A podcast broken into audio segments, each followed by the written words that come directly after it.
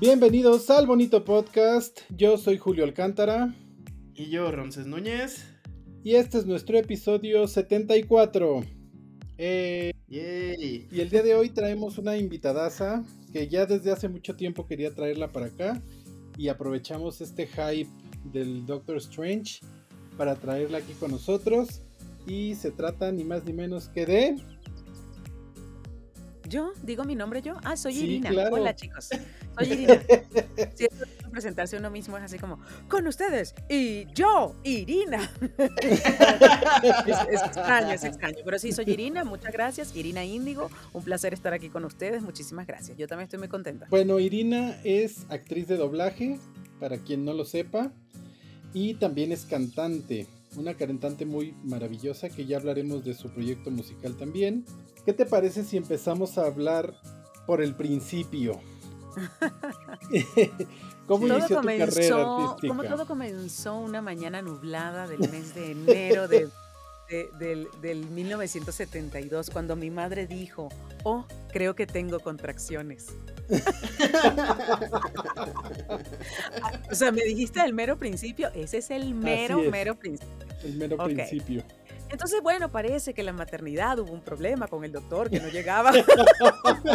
no, imagínate, o sea, imagínate el mero principio. Este, no, bueno, el principio de todo yo creo que es, y yo creo que es una mm, cosa que he dicho muchas veces, es una gran guía, así que deja terapia ni, ni test ni nada. ¿Qué te gusta jugar de niño? Eso que te gusta jugar de niño es ya. No necesariamente es eso, por ejemplo, y, hay un ejemplo así de que una psicóloga me dijo una vez, me dijo, mira, no es una psicóloga, es una, es un, ¿cómo se llama? Mari Carmen, del, del efecto wow. Ella enseña eso, dice, si a ti te gusta jugar a ser bombero, no es que literalmente tú quieras ser bombero cuando seas grande, pero lo que te gusta es la adrenalina, pon tú, y ayudar a otras personas, ayudar a otras personas.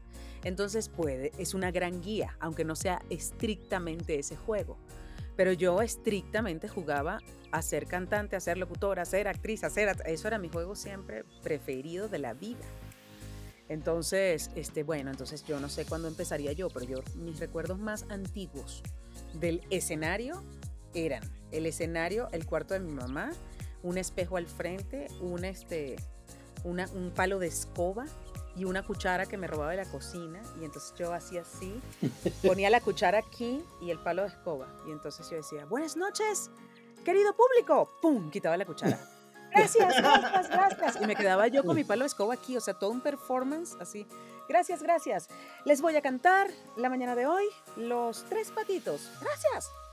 Ah, ah, ah. O sea, ¿no? Y yo hacía los comerciales, entonces yo decía, eh, queridos amigos, vamos a unos comerciales y ya regresamos. Compre el nuevo este suavizante de telas, tal cosa. Le dejará su ropa muy suave. y ya volvemos. Y ahora les presento a la siguiente cantante. Sí, así, así. Horas. Qué bonito. Qué padre. Ahí empezó todo muy claramente.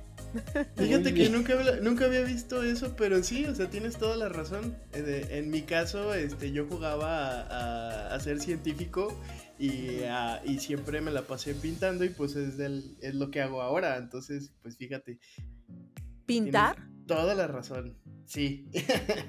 wow, jugabas a eso literalmente, qué maravilla. Sí, me podía pasar horas así acostado de panza con las crayolas, los colores, este, dibujando y pintando. Esa era mi diversión. Y hoy te hace muy feliz tu Oye, ¿y a ti, Julio?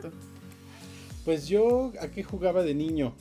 Creo que lo mío igual siempre fue rescatar gente, entonces creo que por eso me la vivo siempre tratando de, de ayudarle a los demás.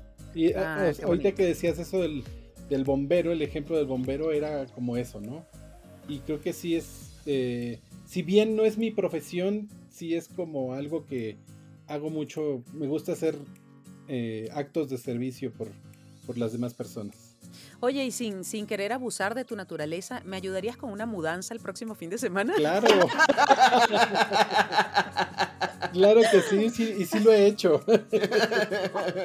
Yo sé que sí, yo sé que sí. Pero no, pero era broma, era broma. Afortunadamente no, no tengo una mudanza en puerto. Qué bueno. abusando, abusando de tu naturaleza.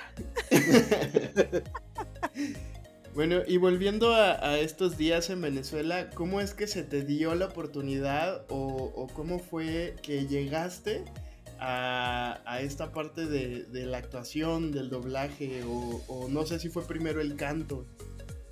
Sí, no, mira, eh, mi mamá un día dijo cuando tenía yo 10 años, no, bueno, esta niña hay que llevarla algo a que haga algo con este jueguito del espejo y el micrófono y la cosa, ¿no? Entonces ella no entendía bien si era música, si era actuación o si era qué. Entonces ella supo de una audición en una compañía de teatro infantil en Caracas, este, que fue una compañía muy sólida durante los 80s y, sí, 80s, 90s, fundada por una señora que llegó a tener 100 años trabajando en ese teatro. La, la compañía se llamaba Livia Álvarez Sierra y eran cuentos. Era así, Cenicienta, Peter Pan, Pecos Bill, Tom Sawyer, ¿no? El libro de la selva, y eran cuentos, este, eran obras de teatro hechas por niños. Por eso la audición era para niños. Éramos niños los actores, por la, la gran mayoría. Por supuesto, había este, personajes eh, adultos. Eh, eh, por ejemplo, estaba Mowgli en el libro de la selva, que tenía, era un niño que tenía cinco años, una cosa mínima, así chirriquitita. Seis, pon tú. Y había, estaba, este, ese era Mowgli, y estaba Balú, y estaba Shere Khan, y eran chavos de 25, máximo. Eso era lo más, lo más viejo, lo más anciano de esa compañía teatro.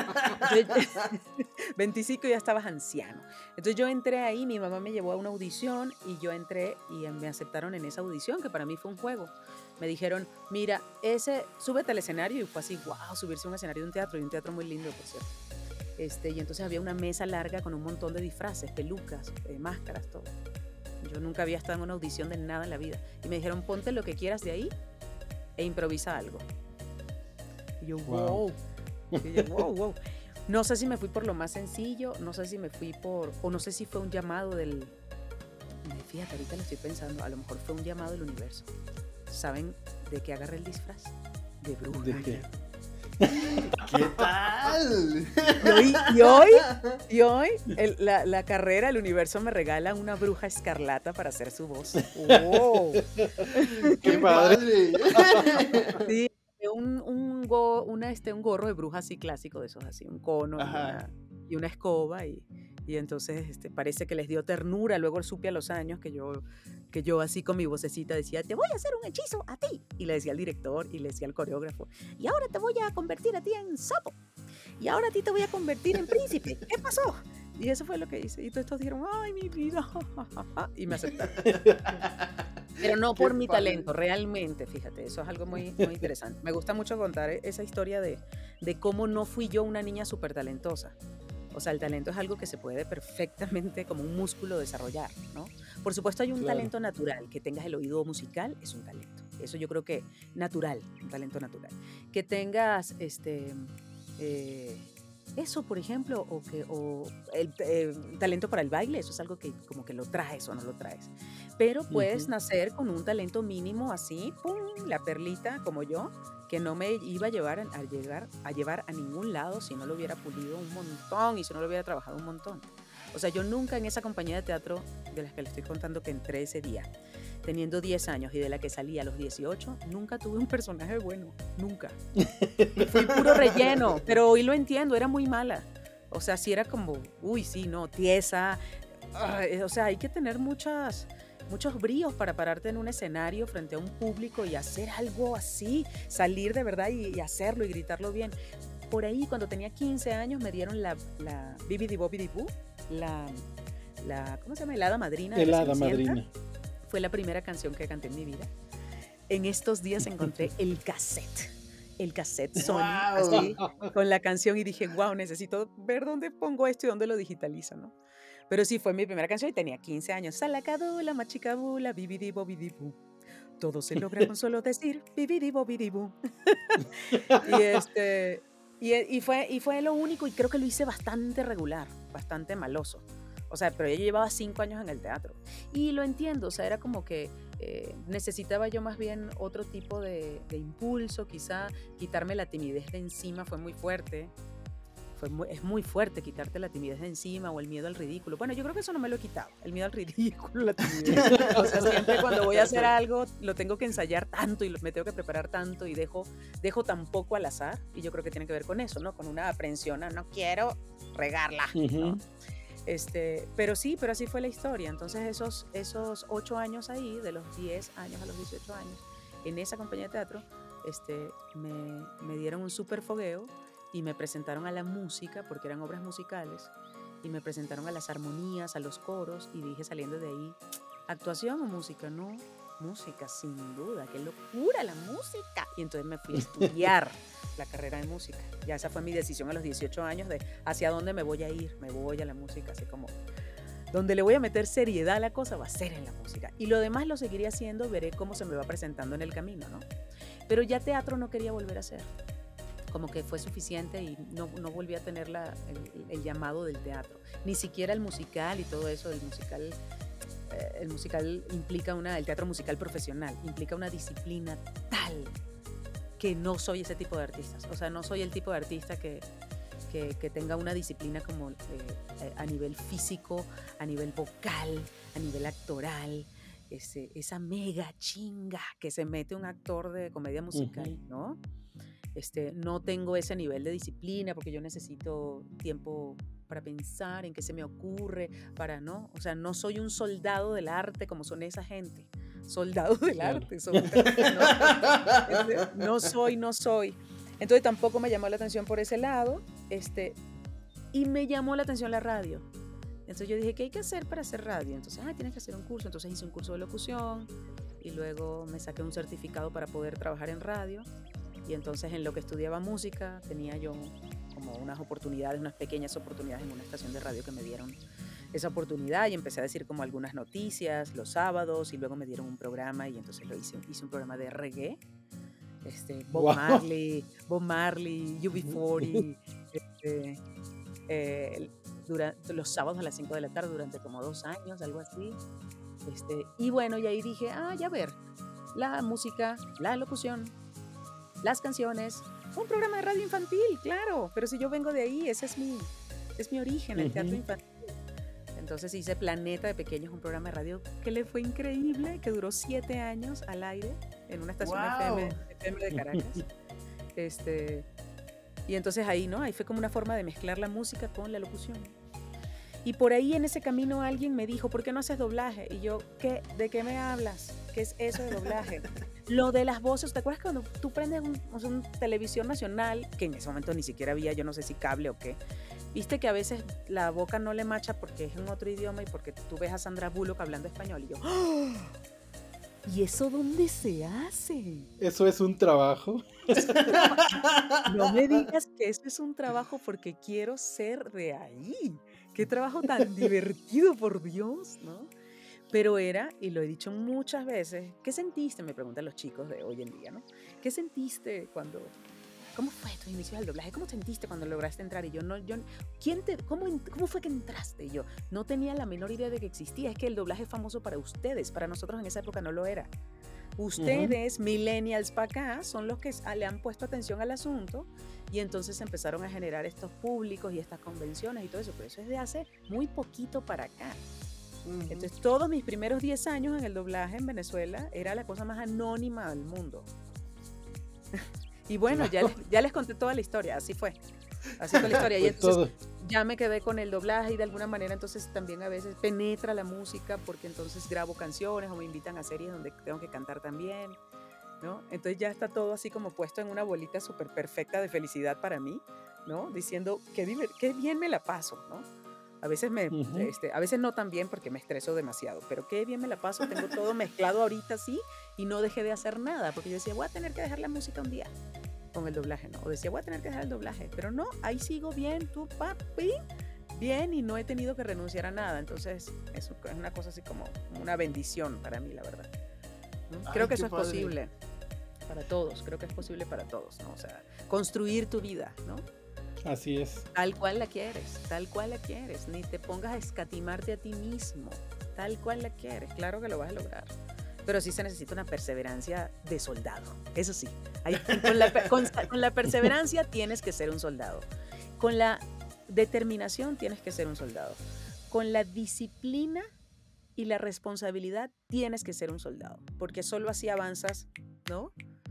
El, impuntual, el director impuntual, el actor impuntual, el director, la siguiente vez se acuerda de que fue impuntual. No es algo que se le salga de la cabeza tan fácil.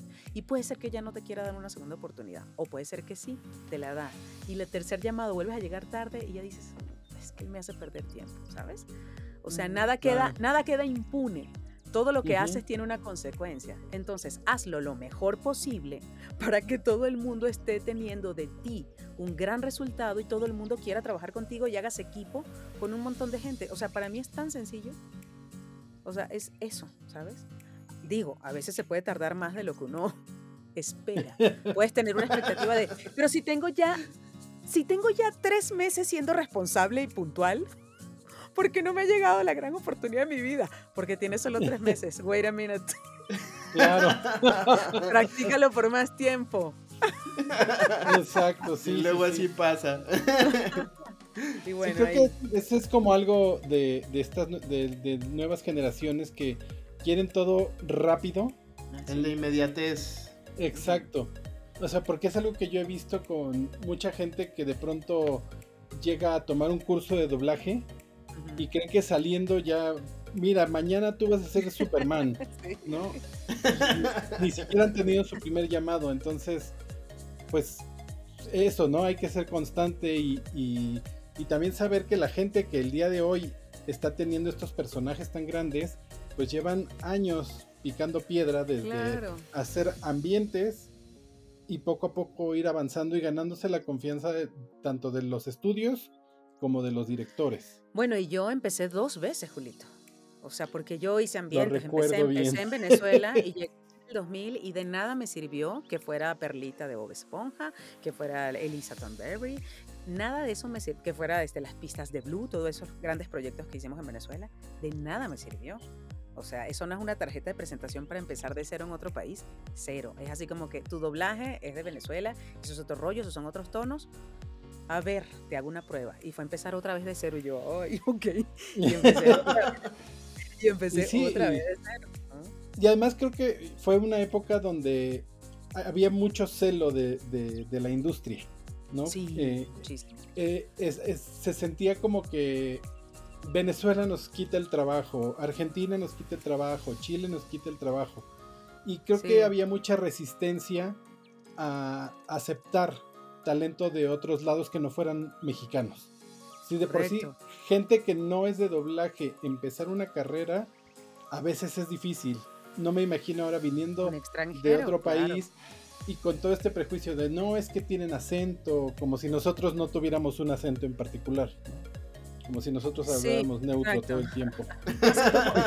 muy cantado, dicen. Tiene un acento muy cantado. Yo, ¿no te has escuchado el tuyo? Hermoso mexicano. O sea, todos tenemos una hermosa canción de nuestra, de nuestra nación ahí en, en nuestro acento. Sí, sí, sí, sí, totalmente así. Este, eh, a mí me dicen, por ejemplo, me dicen, mi sueño es hacer un día la voz de un personaje de Marvel. me dicen, pero de cero, de cero, ¿no? Y yo, bueno, tienes que comenzar por estudiar actuación, por meterte al mundo de la actuación. ¿Cómo? Ah, sí, sí, es súper. Digo, no, no, no creas que es así de, ay, te va a tocar a la puerta un día. Te tenemos un personaje para ti. Y así el señor con el maletín de Marvel. Tenemos un personaje para no, no es así, ¿no? Entonces, este. Pero sí, pero lo que sí siempre les digo es que claro que es posible, ¿sabes? no es, una cosa de que tienes que ser una persona que extraordinaria que entonces de no, púlete. Púlete y trabájalo y trabájalo. Yo, a mí me encanta mi historia de cero ventajas, de cero dinero, de cero contactos en la industria, de cero nada y de cero talento, eh, un talento especial, más que este innato con el que nací, que, que solo me puse a, disciplinarlo, a pulirlo ya, ¿no? Este, me encanta ser una persona así, porque puedo agarrar a cualquiera y decirle, no, es que yo no puedo...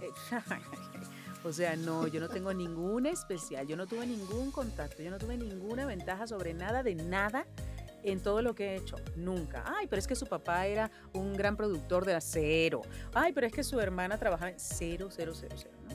Y bueno, no digo que no tenga mérito los artistas que, nacen en grupos familiares y todo eso, pero a lo que voy es que soy un artista que en el mero, en el mero centro, del, centro del desierto, o sea, desde el mero centro del desierto que llegó a la superficie caminando, Sin nadie que le diera un ride, sin nada, siempre los ángeles, los ángeles en el camino, ¿no?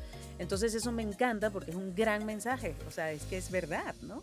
No es una cosa de autoayuda barata, es una cosa que te digo, sí se puede, güey, sí se puede.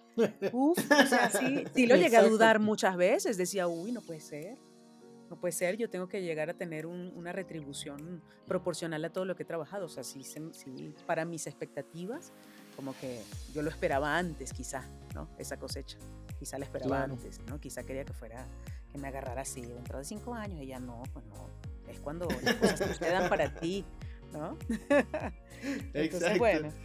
Sí, y que de hecho eso no es tampoco una, una garantía el nacer en estos núcleos de artistas, porque cuántos casos no hemos visto de gente que pues sí tiene todos los contactos que quieras, pero pues su trabajo este pues deja mucho que desear. Ya lo hemos visto en estos eh, eh, que de ahora hace unos años para acá se empezó a poner de moda en los Star Talents que pues sí, o sea, son famosos y son vienen de núcleos muy grandes de, gente que se ha dedicado a los medios, pero pues eh, eso no les da una garantía de que hagan el trabajo eh, que, por ejemplo, hemos escuchado de tu parte. Este, o de algunos otros invitados que hemos tenido aquí en el podcast, que pues, la verdad es que son gente súper talentosa. Sí, o sea, por, eh, supuesto que no es algo que garantice eso pero cómo ayuda tener un contacto en la industria, ah, cómo ayuda tener relaciones, o sea, de verdad es algo que, ¿no? O sea, yo me acuerdo que, por ejemplo, por ejemplo, en México, yo estaba ambientes, ambientes, ambientes, personajes pequeños, personajes Y una vez, eh, Pepón, uno de los, de los dueños de Macías, de Grupo Macías, le preguntó a Cristina Hernández, le dijo, oye, necesito, viene una tanda de nuevas series de telenovelas y todo, y necesito buenas actrices estelares. No tengo. O sea, tengo a fulana, la tengo ocupada y la tengo en dos proyectos, tengo a fulana, tengo fulana. Y en ese momento entonces Cristina dijo, ¿has escuchado a Irina, la venezolana? O sea, yo siempre a ella le diré toda la vida, gracias, gracias. Porque él no me había escuchado. Entonces fue, ah, no, bueno, si me le recomienda a Cristina Hernández, pum, pum, pum. Entonces inmediatamente comparte teléfono y cuando llega una eh, cuando llegó una prueba, ¿no? que Estados Unidos pedía la prueba de voz para, este, fue una serie que se llamó, este, y el personaje se llama Mary, Shannon. La serie se llama In Plain Sight, a la vista de todos. Es una serie de una policía, creo, que, creo que transcurre en el estado de, uno de esos estados del sur, del sur de México, casi fronterizos, Texas, no sé. Este, no, no es Texas, bueno, en fin. Y ella es del Departamento de Testigos Protegidos de la Policía de Estados Unidos. Entonces lo que ella hacía era cambiarle la vida y cambiarle la identidad a las personas que habían testificado en contra de un asesino que salía cinco años, en dos años salía de la cárcel. Muy padre. Y esa fue la prueba. Y me la quedé. Y me pusieron a competir, quién sabe con quién, con dos monstruas de aquí, por supuesto, ¿no? Este, monstruas de aquí y este y me la quedé y cuando me la quedé me acuerdo que una amiga me dijo del doblaje me dijo te acaba de cambiar la vida sabes ya o sea lo haces y lo haces bien y gustaste ya porque los directores están buscando eso no claro. y fue y, sí fue así. Entonces si yo no hubiera conocido a Cristina Hernández sabes si yo no hubiera sido amiga de ella en ese momento pues ella no me ubica no tal. Y si ella no hubiera sido amigo de amiga de él no entonces es tan útil cuando llega. Entonces estos niños, por ejemplo, que nacen hijos de actores de doblaje, bueno, tienen una gran suerte. Si sí les gusta, tienen la gran suerte de aquí te lo traigo, pum, es el niño que necesitas para esa película. y si al niño le gusta, bueno, entran y empiezan una carrera a los 5 o 6 años, como empezó el, hijo de Mauricio, el hijo de Erika Edwards. Que los proyectos que ya ha hecho de doblaje ese niño, bueno, son una cosa. Este, bueno, es uno de los dos hijos de Wanda Maximoff en, en WandaVision. Es, es, eh, Ay, ¿qué tal? Es Billy. es Billy, el chiquitito. Viste que eh, aparecen en dos edades. Cuando, cuando están bien chiquitos, bueno, él hizo Billy. Este. que spoiler alert lo vamos a ver ya muy pronto también por ahí en los otros proyectos que vienen. Sí, y, entonces, este, eso es una gran, es una gran este, ventaja. Entonces sí, no garantiza. Hay hijos de actores de doblaje que no les gusta el doblaje y que lo que quieren es el fútbol y no están para nada y no quieren grabar. Pero cuando tienes la oportunidad de un contacto, de una cosa, uff, cómo ayuda, ¿no? Entonces, entonces bueno, así, así la historia. Pero, también es buscar la oportunidad, ¿no? Eh, y, como tú lo decías, pulir el talento, ¿no? Que, que es algo que ya venías haciendo de muchos años atrás para que cuando se presentara la oportunidad, pues la aprovecharas. Estar, estar, siempre prepara estar siempre preparándote para esos cinco minutos de oportunidad, que no sabes cuándo te van a llegar. Y los cinco minutos de oportunidad son una prueba de doblaje. O sea, no es que te van a dar media hora para que la grabes. Es una cosa de, ensáyalo, lo ves, ¿quieres otro ensayo o ya grabas? Otro ensayo. ¿No? ok, dale otro, dale un segundo ensayo, un segundo y último ensayo a la actriz, por favor. Y venga, al ruedo, y al ruedo, ¿no? Y esos fueron tus cinco minutos. Bueno, muchas gracias, nosotros te llamamos. Pero ¿cómo escuchó, señor? ¿Pero qué le pareció, señor? Sí, sí, este, perdón, la siguiente actriz está esperando. Entonces, pues sí, sí, pues sí, esos cinco, minutos de oportunidad en doblaje y en todo, y en música, y en, y en, un montón de cosas. Y a veces no estás preparado. Exacto. Y te va mal, y te va mal, y ni modo, ¿sabes? Y dices así como, hoy tengo que estudiar más, tengo que tal, no me fue bien, ¿no? También los tuve, también tuve grandes oportunidades que no supe aprovechar porque no me fue, no estaba yo preparada para tomarlas, también. Eso me ha pasado todo el tiempo, ¿no? Todos los, los fails. Sí, claro. Bueno, y retomando eh, un poco del inicio, a mí me gustaría saber eh, dos cosas. Primero, si recuerdas cuál fue tu primer personaje importante al que le, prestaste tu voz. Creo que sí, creo que sí lo recuerdo, este, porque primero porque me dejó un recuerdo muy traumático y segundo porque, este, porque sí, como son al principio, o sea, hasta que tienes un buen personaje grabas tantas cosas, ¿no? Entonces yo me acuerdo que grabé entonces la serie esa de 911 famosa de la que todo el mundo se burla en México por el, la cena. Rescate 911, tiene una emergencia, oh santo cielo, entonces cuando dice, ¿no? Las palabras alargadas, ¿no? Me, sentí completamente devastada. Entonces así como, yo cuando llegué a México, ¿y, qué programas has doblado? Y yo, y yo decía, no digas Rescate 911, por favor. Te vas a quemar horrible, porque es el motivo de chiste de todo el mundo Entonces, bueno, es un montón, un montón de, eh, personajes pequeños en, en telenovelas brasileras, porque en ese momento Globo TV estaba casi que al full en Venezuela. Por eso existía esa, eso, este, Julio, que decías, ¿no? Ese como celo profesional.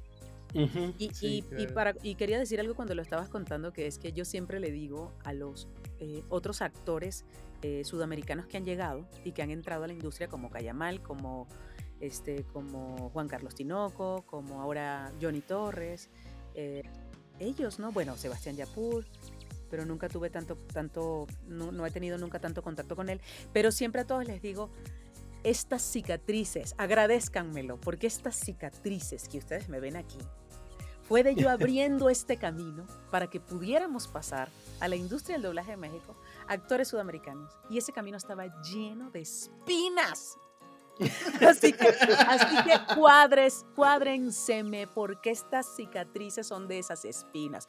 No, no, no, no, lo sabemos, Irina, no, gracias por abrir ese camino. Ese era un camino intrincado, o sea, ese fue un camino que yo dije, ¿por cómo me metí yo en este rollo? No, bye, bye, bye. Me sentí muy mal y, y renuncié a la idea.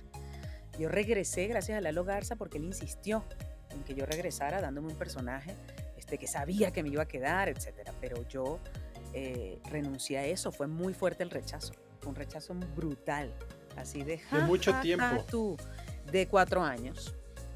Sí, de cuatro años. Sí, de cuatro años al punto de yo decir, este, bueno, está bien, ya, bye. Entonces ya Lalito me dijo, oye, que tengo un personaje para ti. Ay, no, no, Lalito, de verdad. O sea, así como, no, pues tampoco quiero que me vean feo, tampoco quiero que crean que me voy a llevar el trabajo a Venezuela. Yo lo que quiero es trabajar aquí, aprender de, de, ustedes, ¿no? Pero bueno, pero todo el mundo no, lo está tomando como mal, tampoco me, todo el mundo me subestima, no me quieren este, dar una prueba, porque yo que, con mi acento, y le digo, pero hazme la prueba que se me quite el acento, ¿no? Que yo me lo quito, yo sé hacer mi acento neutro y cero, así, una, así, una discriminación total, una discriminación total por ser venezolana este, en ese sentido, ¿no? En el sentido del doblaje. Este, y ya entonces Lalito me dio esa prueba y entonces me quedé con la serie y entonces me empezaron a ver en los estudios esos directores que me habían dicho, olvídalo, que me habían dado la espalda. Y entonces me empezaron a decir así ya con curiosidad, habían pasado cuatro años, ¿no? O cinco. ¿Tú todavía por aquí? no te había ido. claro, yo. Es la prueba de que yo, vení, yo no venía a robarme los secretos de ustedes para llevármelos para el doblaje en Venezuela, que yo no era una infiltrada, porque eso llegaron a decir, que yo me venía a llevar los secretos del doblaje mexicano a Venezuela. Eso para que vean que yo lo que, a lo que vine fue a chambear y a aprender de ustedes, maestros. Pasa para hacerte una prueba. Gracias. Por fin. Lees un ensayo, lee esa escena, la leo. Oye, pero no se te nota el acento. Le estoy diciendo desde hace cinco años que lo podría hacer. No manches, pero no se te lo quitas completamente no se te nota nada, no manches.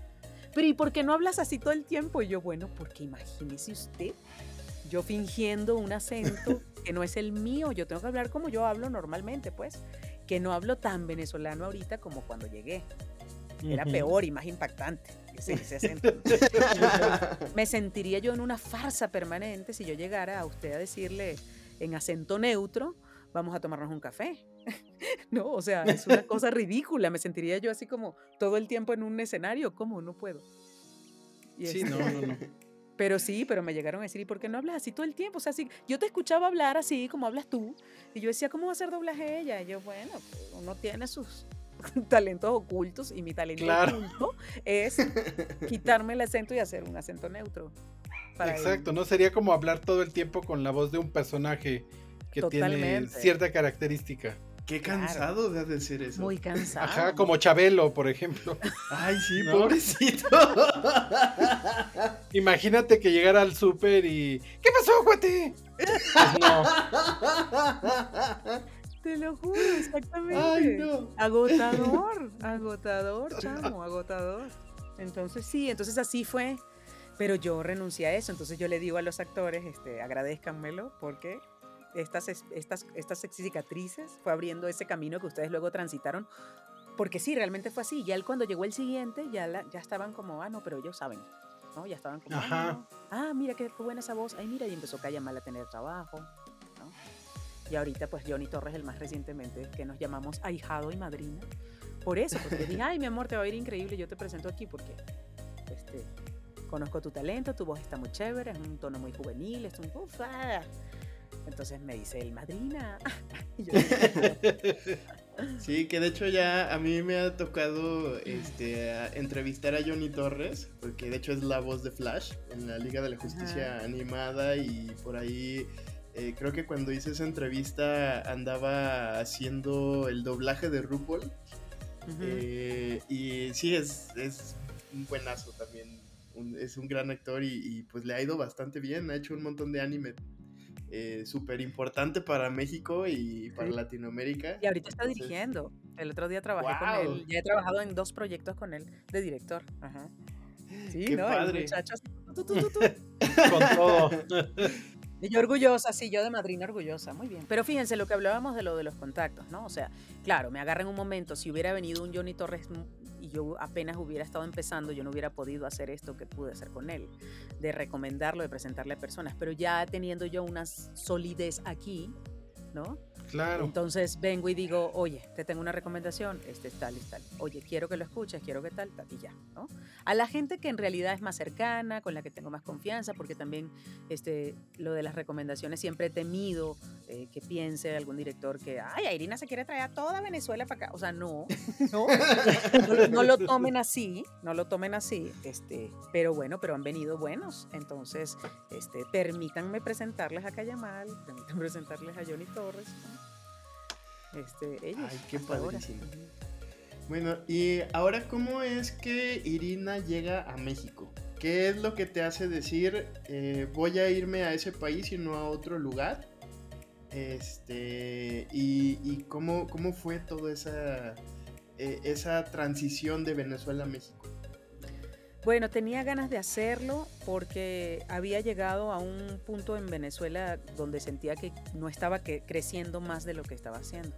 O sea, estaba, estaba chévere, eh, hacía doblaje, eh, hacía locución también, pero no, eh, no sé si por falta de oportunidades allá o no sé si por, por qué razones como que llegué a un punto donde no crecía o no sé si porque no llegaban grandes proyectos en ese momento. Entonces llegué a ese punto donde sentí que no crecía y, y también me pasó por el lado de la música, ¿no? Este, por el lado del radio, tenía siete años en ese programa de radio, pero como que no sucedía nada más. Es como cuando sientes que necesito un salto cuántico para seguir este, avanzando. Y como que sentí que en Venezuela eh, ya no tenía yo esa posibilidad. Como que había quemado un montón de cartuchos, había este, ya dicho, bueno, esto ya por aquí ya probé, ya por aquí probé, no quiero, quisiera irme a otro lado, ¿no? A seguir creciendo. Y, y, México fue una super opción porque México era un lugar maravilloso para el doblaje y para la música. Que si yo hubiera sabido que lo del doblaje era tan difícil, quizá me, hubiera, rajado, ¿eh? Yo hubiera dicho, no, no, yo no me voy a meter en eso, no se preocupen, yo tengo trabajo aquí, ¿no? Pero bueno, afortunadamente no lo supe. Como no lo supe, me metí. Ya que estaba metida, dije, estoy en la boca del lobo. No, tranquilos, me voy. ¿no? Y entonces la, la se insistió y ya luego, ¿no? Pero sí, pero era el lugar perfecto tanto por la música como por el, por el doblaje, ¿no? Checando un poco eh, tu currículum en doblaje, veo que pues has participado en cosas muy importantes como en el universo de Star Wars. Eh, también estuviste en, en, la, versión animada de Spider-Man con dos personajes. Pero creo que el personaje que que para mí más me recuerda a ti es Celisa Thornberry de, de, de esta caricatura de los Wild Thornberries. ¿Qué otros personajes que son para ti los, los más importantes en tu carrera? Bueno, eh, antes de mi cuenta, antes de abrir mi cuenta de TikTok eran algunos y luego de abrir mi cuenta de TikTok son otros. Mi cuenta de TikTok la abrí hace un año o quizá menos de un año. Yo creo que ya cumplí un año con esa cuenta. Sí, sí, sí, claro. La abrí el día que se acabó WandaVision. Abrí mi cuenta de TikTok. O sea, subí mi primer video y el primer video fue la escena esa donde ella está en el sofá diciendo, estoy bien, estoy bien. ¿Saben? Que está como medio loca hablando con ella misma y que está diciendo, estoy bien, estoy bien. Todo bien, todo bien. Entonces, e, esa escenita la subí yo en el sofá diciendo, ya se acabó la serie, estoy bien. No pasa nada, estoy bien, estoy bien. Eso fue lo que subí. Y entonces, este, el, por ese público, que ese es el público así, ahí estaba el público en TikTok, ¿no? No estaba en Instagram ni en Facebook, mucho menos, estaba en TikTok. Entonces, ese público me hizo saber qué otros personajes, porque empezaron a investigar quién era Wanda y dijeron, ¿qué? ¿Es Arizona Robbins? No mames. Y entonces me enteré que Arizona Robbins era una cosa este, este, eh, de culto. Arizona o sea, Grey's Anatomy es una cosa de culto. Así es. Y, Arizona, y yo no lo sabía. O sea, yo sabía que era una serie muy buena, que yo decía que gran guion tiene esta serie, pues yo disfruté eh, grabándola, pero para mí fue una más, realmente. Para mí no fue una cosa de que, ay, el, cuando comencé Grey's Anatomy, no, yo inclusive estaba un poco cansada de que, de que la serie venían nuevas temporadas y venían temporadas, nuevas temporadas porque el estudio me quedaba muy lejos y cuando llegaba una nueva temporada decía yo, ay, tengo que ir allá, entonces tenía que ir todas las semanas, o sea, yo hasta llegué a decir, ay, esto está demasiado largo. Ahora entiendo que es que eso eh, es que es una cosa que, ¿no? Que estaba arrastrando a una generación de, de fans y que me llama mucho la atención que sean fans chiquitos, o sea, que sean niñas de 13 años hoy, que tienen 13, 14, 15 años hoy. Por supuesto hay otras que tienen 18, 19 y 20, pero que eso lo grabé yo no sé hace cuánto y son fans de la serie, ¿no? Y para mí es como hablar de ER, ¿no? Es hablar así como, ¿en serio? ¿Ustedes?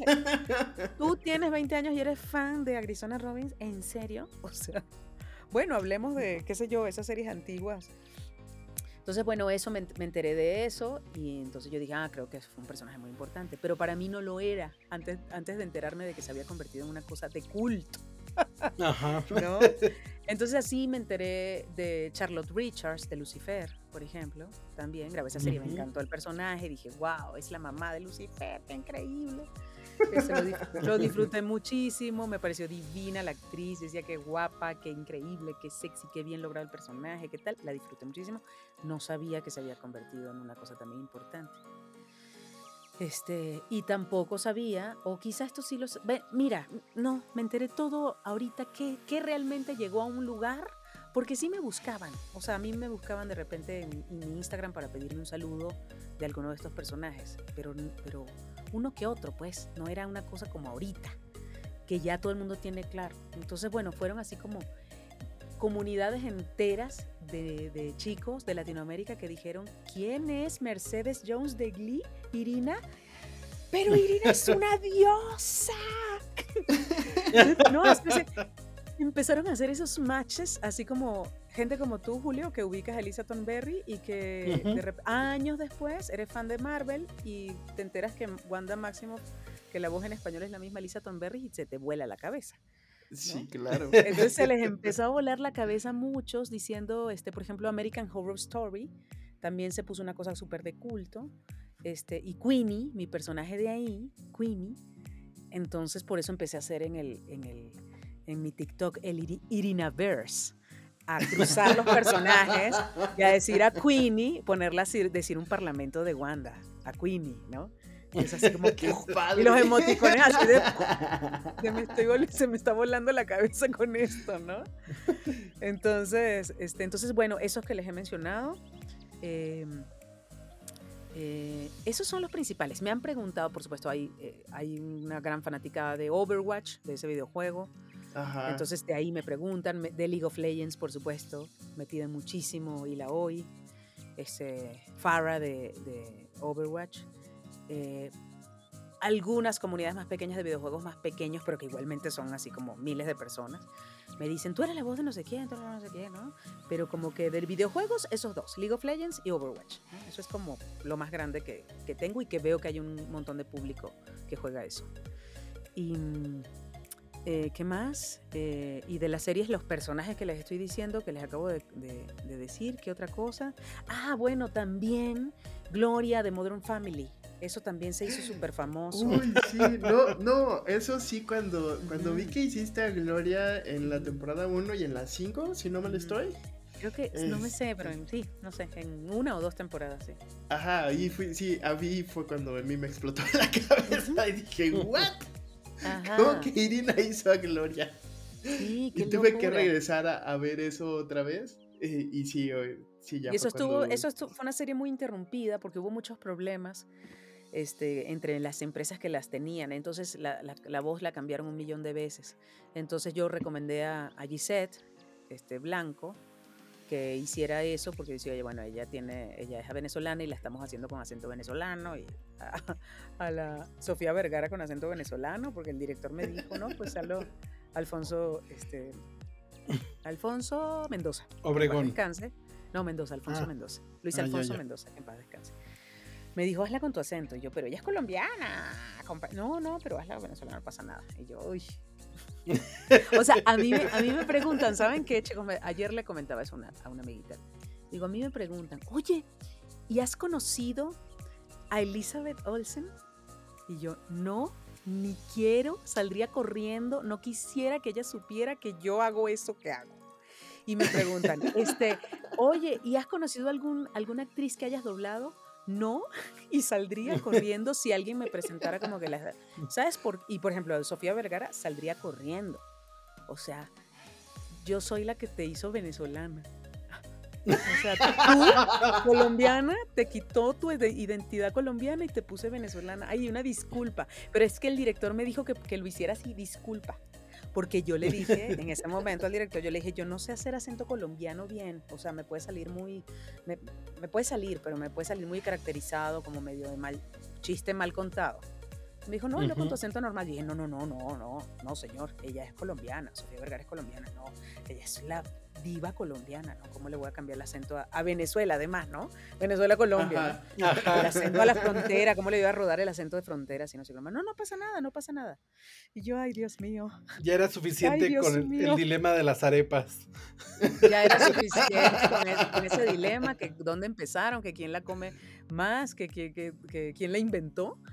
Y entonces ahora eso. Entonces, bueno, por ejemplo, yo digo, yo saldría corriendo, yo no le diría a Sofía Vergara eso jamás, ¿sabes? Es así como que, te queremos presentar a la actriz, yo no, no. Y, digo lo mismo, digo lo mismo con otras actrices eh, estadounidenses como Elizabeth Olsen y todo eso, porque hay algo muy real en el doblaje que es algo muy, eh, quizá, eh, ¿cómo será? No sé, pero es fuerte que lo diga yo, que lo diga una persona que se dedica a eso y que le tiene tanto cariño al medio y todo. Quizá fuerte que lo diga, pero realmente, realmente, a mí me parece, siempre me ha parecido un poco este, grosero de nuestra parte, atrevido, eh, venir y grabar nuestra voz encima de un actor que se pasó seis meses, un año, dos años metiéndose en personaje, trabajándolo, para lograr hacer una representación integral que incluye su voz para que vengas tú en un ensayo y grabas encima. Aquí tienes. Adiós, hasta luego. A ver. O sea, si es algo muy, es algo muy fuerte. Uno lo hace lo mejor posible. Yo cada vez lo hago lo mejor posible porque pienso en eso. Porque digo, ay, por favor, tú trabajaste esto tres años y yo estoy viniendo hoy de, de insolente a grabar mi voz encima de tu preciosa cara. Voy a hacerlo lo mejor posible, te lo juro. Porque sí, no se compara, ¿no? Entonces es, una cosa que es así como siempre me ha parecido como un exabrupto el doblaje en ese sentido. Pero bueno, pero tiene por otro lado sus bendiciones. Eso con relación al actor que está en pantalla, al que uno le pone la plasta de su voz encima, punto. ¿No?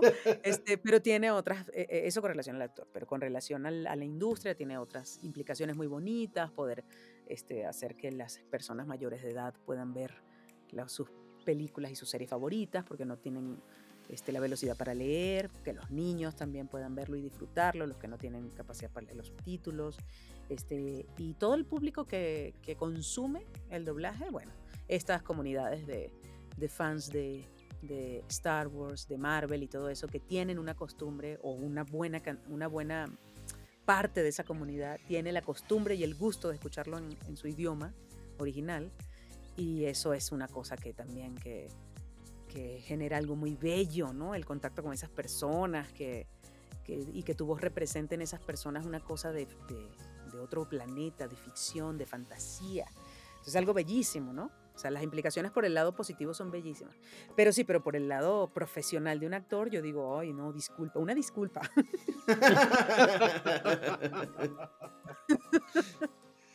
Sí, y en lo personal, fíjate que em, una de las cosas que también eh, me gustó mucho es que Turil, eh, bueno, yo soy muy fan de Linterna Verde, es mi superhéroe favorito, ya eh, si lleva rato escuchándonos ya lo sabrá. A ver, muéstrame tu playera.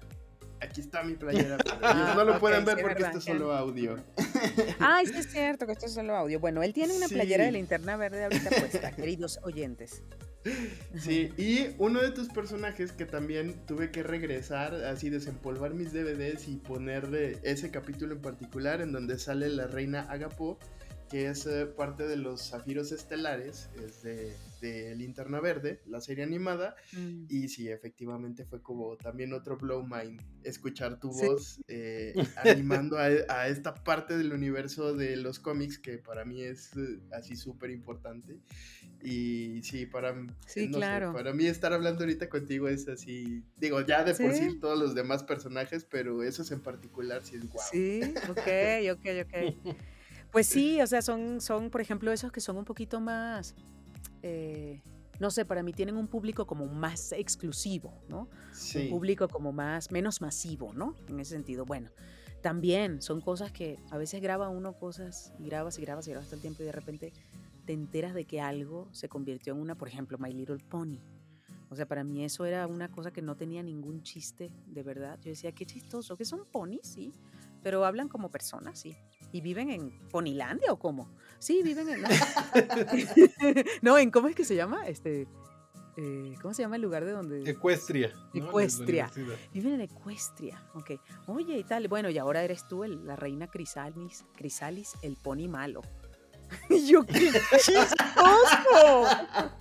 ¿Cómo que el pony malo? Ja, ja, ja, ¿no? Y veo así el personaje y digo, ay, no, no, esto está chistosísimo. Bueno, qué raro, qué vaina tan loca, ¿no? ¿Estás de acuerdo que es una vaina, qué vaina tan loca? Y nada, yo grabé eso ahí, no sé, un capítulo, dos capítulos, y de repente pasa un par de años y empiezo a recibir yo mensajes así en, mi, en mis redes sociales de por favor un saludo, Reina Crisalis. Yo me acuerdo que yo tuve que googlear a la Reina Crisalis y salió Reina Crisalis, este, My Little Pony, y digo, ¡Ah! aquel pony malo, negrito, no puede ser. ¿Y en qué momento se hizo famoso, sabes? Ya había pasado un tiempo, la serie se había convertido en una cosa también de culto, y aunque yo había grabado muy poquito ese personaje, como era la mala, o como no sé, o tiene una cosa importante dentro de la, de la trama de la historia, pues ya se había convertido en una cosa de, ¿no? Y son cosas que son un público más pequeño, que son un público más, este, no sé. más especializado. más especializado puede ser. Este, también especializados, eh, edades, ¿no? Como que los, los distintos targets de los distintos públicos. Y me voy dando cuenta en la medida en que va pasando el tiempo después de haber grabado algo, ¿no? Claro. Ahora, ¿cómo combinas la, tu carrera de doblaje con tu carrera en la música? Háblanos de tu faceta musical. Bueno, no, este, como les dije hace un rato, pensaba que tenía que renunciar a uno para continuar con el otro y afortunadamente no, no me he visto en esa necesidad. Este, y ahorita estoy en una nueva etapa de productora musical, produciendo para otros artistas, produciendo temas, este, juntando artistas, me están contratando para ese tipo de cosas. Y digo, wow, esta es otra faceta de la música que, a la que le estoy pudiendo entrar y a la que le estoy pudiendo responder justamente por los años en los que estuve yo produciendo mis propias cosas. Entonces he aprendido un montón de cosas y entonces ahora ya me apoyo de otros productores más experimentados y entonces sé dirigir y todo eso. Entonces este es un momento en especial cómodo en ese sentido porque el doblaje se hizo remoto. Eh, yo me quedé totalmente de ese lado, solamente voy a los estudios cuando es algo largo o complicado, ¿no? O si es un proyecto muy importante, entonces voy pero el 90% del tiempo estoy grabando aquí, en mi, en mi, casa, en mi home studio. Entonces eso me, permite, me, me, permite tener tiempo para la música y para producir, porque, porque sí, porque mm, quedas, o sea, quedas fulminado como actor de doblaje en una ciudad tan grande como esta, teniendo cinco llamados al día, quedas fulminado de los traslados, del tráfico, del estrés, de las horas, de todo eso, y llegas a, tu casa en la noche fulminado. Entonces la pandemia para mí trajo este gran regalo que fue darme más tiempo de estar en el estudio y más tiempo para reconectar con la música, y estoy reconectando por el lado de la producción. Este, pero sí, es un tiempo muchísimo más productivo, o sea, un poco ermitaño el asunto, la verdad, ¿no? Pero, pero wow, qué productividad, ¿sabes? O sea, haciendo música y haciendo doblaje y parando para comer y para, ¿no? Y levantándome temprano, este, haciendo ejercicio cuando, cuando me levanto lo suficientemente temprano y, haciendo una, teniendo una etapa súper, súper productiva porque me estoy ahorrando todos esos tiempos, ¿no? De traslados y de todo eso. Entonces, eh, lo combino hoy en día de una manera súper armoniosa. O sea, simplemente yo tengo aquí como una oficina donde me paso todo el día o grabando o, o, grabando doblaje o grabando voces o haciendo un mix o haciendo una maqueta o algo así. Entonces ahorita lo combino de una manera increíble. Creo que antes no lo hubiera podido combinar si no hubiera llegado a esta oportunidad del, del doblaje remoto. Porque te digo, porque uno llega fulminado y porque ni tiempo hay de nada, de darte tiempo de nada. Y este, entonces Ahorita lo combino de maravilla. Antes no lo había podido combinar así, pero ahorita estoy, o sea, trabajo a veces muchas horas aquí, a veces tengo días más tranquilos, pero aquí estoy. Así como se convirtió esto en mi oficina de múltiples actividades. actividades múltiples. Y ahora, eh, viniendo a colación todo, eh, todo lo que nos has contado de tu trabajo en Marvel y el, inminente estreno de, la película de Doctor Strange, eh, no sé, cuenta, ¿nos podrías contar eh, cómo ha sido para ti interpretar a Wanda, qué es lo que te ha dejado este personaje y qué le podrías decir a la, a, la audiencia que sigue tu trabajo en el universo cinematográfico de Marvel. Bueno, a esa audiencia, voy a empezar por el final, a esa audiencia lo que le quiero dar es las gracias porque, de hecho, las dos, mira, la respuesta es la misma a tus dos preguntas.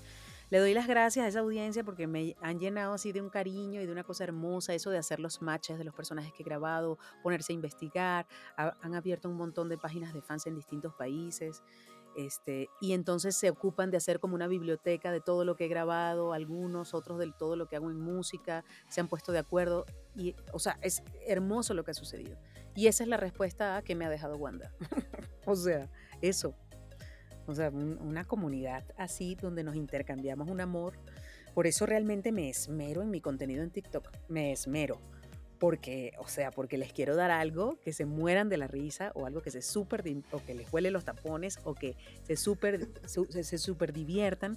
Porque ellos me dan a mí una cosa así de, bueno, me llaman tía Irina. O sea, ellos empezaron a llamarme tía Irina. Y yo, mis sobrinos, ¿no? Entonces la tía Wanda, la tía Irina, este, ah, sacan hashtags, este, ay no, no, no, los amo. Eso es lo más bello que me ha dejado Wanda. Sí, eso. Entonces mi respuesta es como, como, como lo mismo, que es, ¿qué es lo que me ha, me ha dejado y lo que yo quisiera decirle a ellos? Y lo que yo quisiera decirle a ellos es gracias por todo su cariño. Espero poder retribuírselos cada vez que pueda.